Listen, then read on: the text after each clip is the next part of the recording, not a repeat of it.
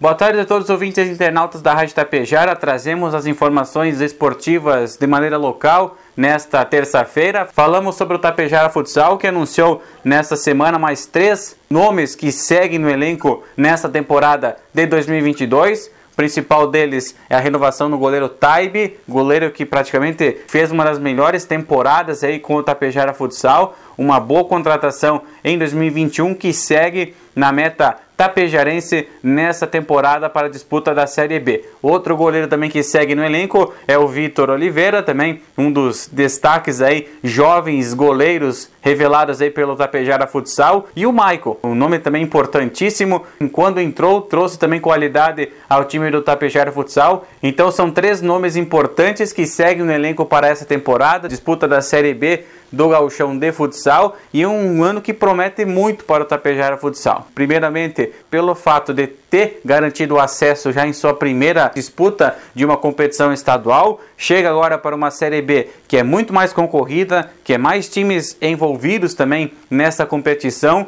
Então, com certeza, a manutenção dos jogadores do elenco é fundamental para o bom andamento do trabalho que vem dando certo e que deve ser mantido nessa temporada de 2022. Falando rapidamente sobre a dupla Grenal, Grêmio e Inter vão se preparando. Amanhã inicia então a disputa do Campeonato Gaúcho de 2022. O Internacional entra em campo primeiro às 4 horas da tarde, quando enfrentará o Juventude no estádio Alfredo Jacone, em Caxias do Sul. Jogo que terá transmissão na TV aberta pela RBS TV e aí com transmissão da Tapejara FM em cadeia com a Gaúcha de Porto Alegre. As emoções de Grêmio e Caxias na Arena a partir das 7 horas da noite.